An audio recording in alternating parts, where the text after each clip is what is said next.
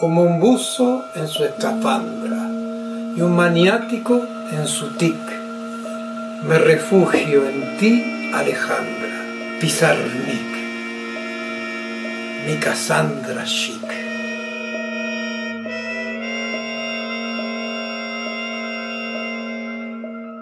Es la época en que la muerte entra muda, mudo mi cuerpo, yo me impongo en tu muerte, yo guarezco tu muda, tiempo de atenuación, tiempo de purificación, tiempo de lluvias constantes. ella siempre fue como autodidacta, tuvo un instinto muy fuerte para guiarse a donde eh, realmente la poesía podía em, empatizar con ella y ella con la poesía a través de los textos más interesantes. Y yo creo que eso la salvó mucho de, todo el convencionalismo y el excesivo formalismo que tiene en general la aproximación a la literatura en nuestros días.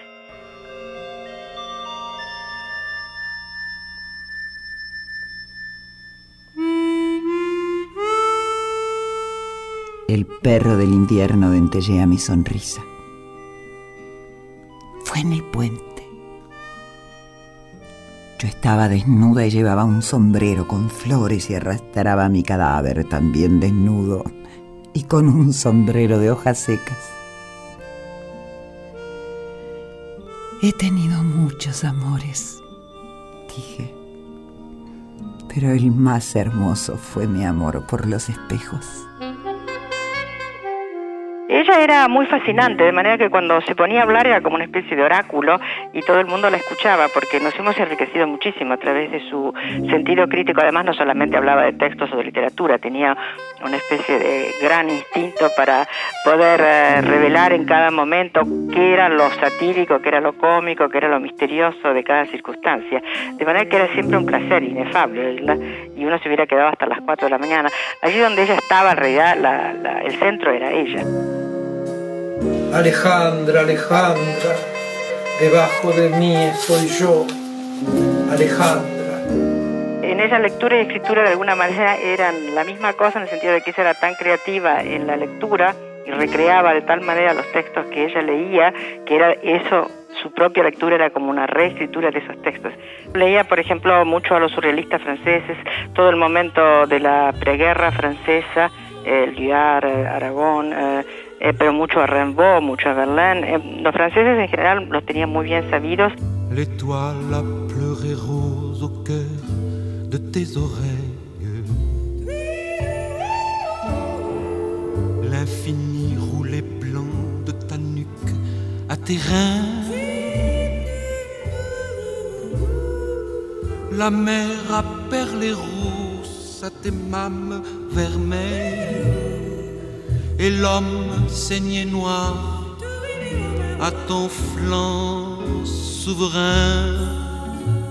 Sabía mucho la tradición española, leía mucho a Quevedo, leía a los contemporáneos, Borges, Orozco, etcétera, pero ella también leía, y eso no se sabe tanto, por ejemplo, a los poetas de la tradición maya. Hay párrafos de ella en que ella copiaba los textos que más le interesaban y esos eran algunos de sus preferidos. Estaban en la tradición religiosa precolombina y también tenía citas del Corán, de la Biblia, etc. Se espera que la lluvia pase. Se espera que los vientos lleguen. Se espera, se dice. Por amor al silencio se dicen miserables palabras. Un decir forzoso, forzado, un decir sin salida posible, por amor al silencio, por amor al lenguaje de los cuerpos. Yo hablaba, en mí el lenguaje es siempre un pretexto para el silencio. Es mi manera de expresar mi fatiga inexpresable.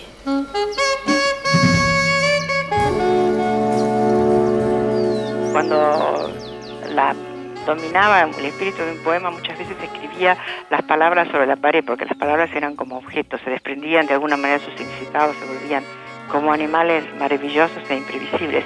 Y yo creo que para cualquiera que lee la poesía de Alejandra, hay una densidad, una intensidad de mundo poético y demás.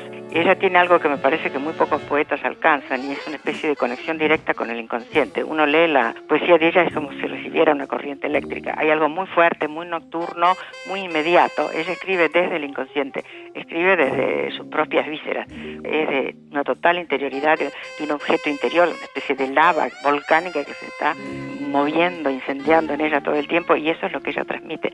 Por eso es tal sacudida leer la poesía de ella. No puedo hablar con mi voz, sino con mis voces.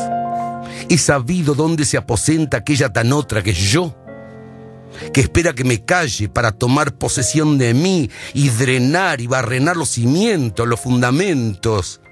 Aquello que me es adverso desde mí conspira, toma posesión de mi terreno baldío. ¡No! ¡He de hacer algo! No, no he de hacer nada. En el silencio mismo, no en el mismo silencio, me toca tragar noche.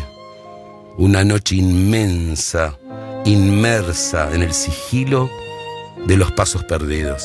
No puedo hablar para nada decir, por eso nos perdemos, yo y el poema, en la tentativa inútil de transcribir relaciones ardientes. ¿A dónde la conduce esta escritura? ¿A dónde la conduce esta escritura? A lo negro, a lo estéril, a lo fragmentado.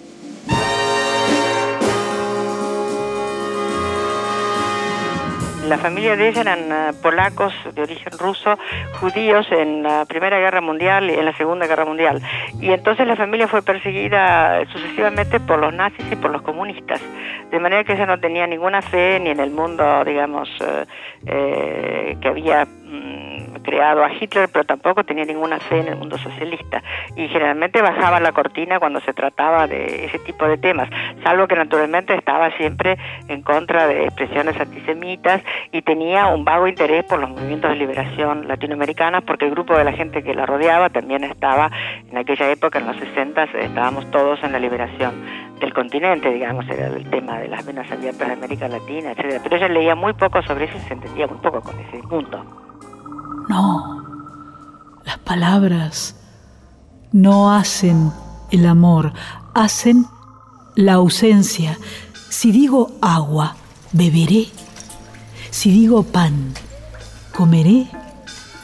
En esta noche, en este mundo, extraordinario silencio, el de esta noche. Lo que pasa con el alma es que no se ve lo que pasa con la mente es que no se ve. Lo que pasa con el espíritu es que no se ve. ¿De dónde viene tanta conspiración de invisibilidades? Ninguna palabra es visible. Hay unos temas al final de su vida, cuando que ella muere en el 72, que ya empezaba a ponerse muy brava la cosa acá, y ella habla de los de los funestos, los dueños del silencio. Yo creo que en ese momento estaba, ella estaba hablando de la represión que veía crecer alrededor de ella. Después ella fue muy amiga de Miguel Ángel Justo, que era un gran poeta amigo de ella, que desapareció, y creo que eso pasó antes de que ella muriera. Eh, de manera que ella sabía eh, de lo siniestro que la estaba rodeando. ¿no? Ella habla de una ciudad que está deshabitada, donde quedan nada más que los cobardes y donde no se oye ni una sola voz y que están todos muertos. Dice, yo creo que eso tenía que ver con la repercusión en ella de lo que estaba ocurriendo alrededor. El poema se abre, saltan muertos, clowns, danzas, interferencia de danzas, palincesto de danzas en lo oscuro la oscuridad polarizada y danzas como las danzas de las abejas invariables. Te atraen como movimientos minuciosos para extenuar un lugar, para desocultar otro lugar, para fingir, invadir, para informar, danzas, voces tácitas, didactismos, espacios acopiados, sismos. Estos muertos son míos, señalando las palabras. Estos muertos son niños.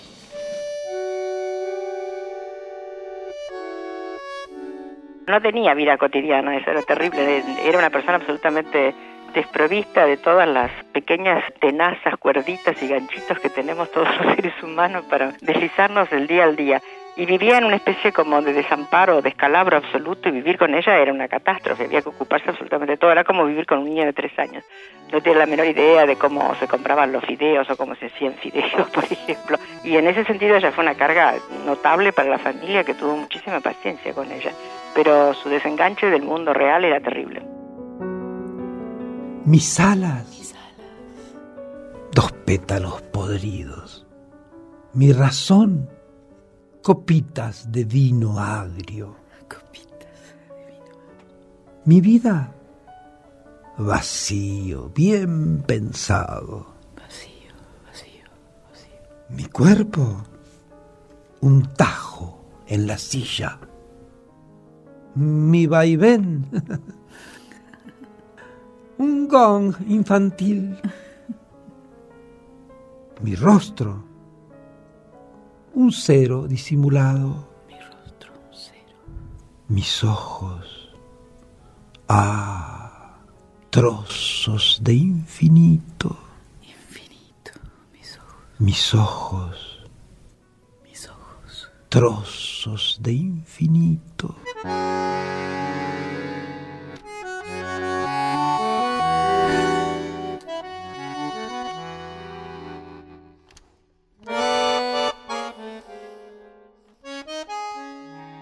Ese tipo de vida que tanto se negaba a lo cotidiano, a lo real, a las circunstancias eh, sociales, económicas mínimas que todos tenemos que afrontar, se le hizo demasiado. Ella se volvió una carga para sí misma, así como se había vuelto también una carga para otros. Y también yo creo que desde el punto de vista de la escritura, ella había llegado a una especie de límite de- detrás del cual ya no cabía nada, ya la poesía de aquel tiempo iba para otro lado, ella estaba muy sola y, eh, bueno, había estado también enferma, la habían internado en un psiquiátrico, etcétera. Eh, había habido todo un momento como de gran desbalance de su vida y fue como muy difícil para ella volver de ese territorio, no tenía ninguna certeza y entonces, bueno, tomó la decisión que tomó por eso, ¿no? No puedo hablar con mi voz, sino con mis voces. He sabido dónde se aposenta aquella tan otra que es yo, que espera que me calle para tomar posesión de mí y drenar y barrenar los cimientos, los fundamentos. Aquello que me es adverso desde mí conspira, toma posesión de mi terreno baldío. ¡No! ¡He de hacer algo! No, no he de hacer nada. En el silencio mismo, no en el mismo silencio, me toca tragar noche. Una noche inmensa, inmersa en el sigilo de los pasos perdidos. No puedo hablar para nada decir, por eso nos perdemos, yo y el poema, en la tentativa inútil de transcribir relaciones ardientes. ¿A dónde la conduce esta escritura? ¿A dónde la conduce esta escritura? A lo negro, a lo estéril, a lo fragmentado, fragmentado, fragmentado. Al fin lo había logrado, porque en realidad lo que ella quería era volver a ese lugar tan, tan amado que era la muerte. Tanto es así que otra gran amiga nuestra, Leda Valladares, me decía, mira, Fernando, no la llores tanto, porque si ella no se mataba, se tenía que matar, porque era el destino de ella. Ella había intentado una vez y la salvaron. La segunda fue la definitiva, y sola la logró. Era por amor, además, quiero aclarar esto. ¿eh? Han puesto un velo terrible sobre, sobre su verdadera historia. Y ella tenía una desesperada pasión recíproca y no consumada en lo físico, la gran poeta, la gran amada Silvina Ocampo.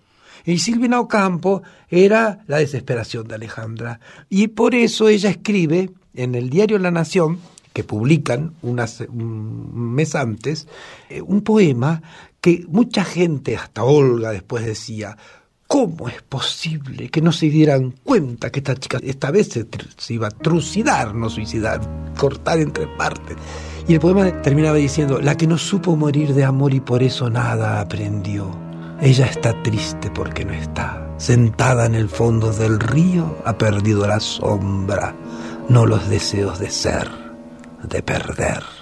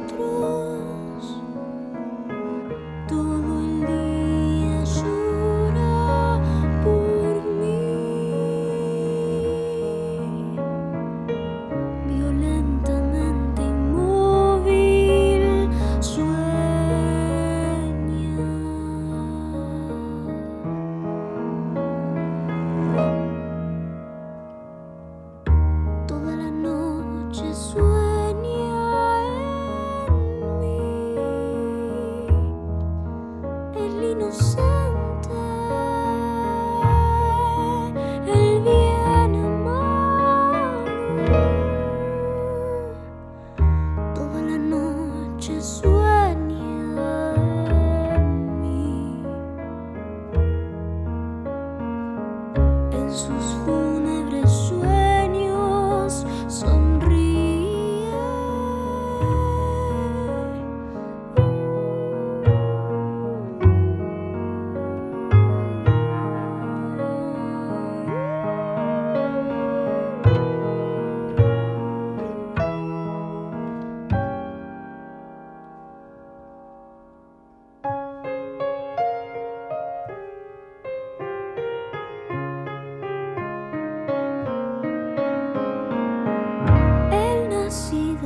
So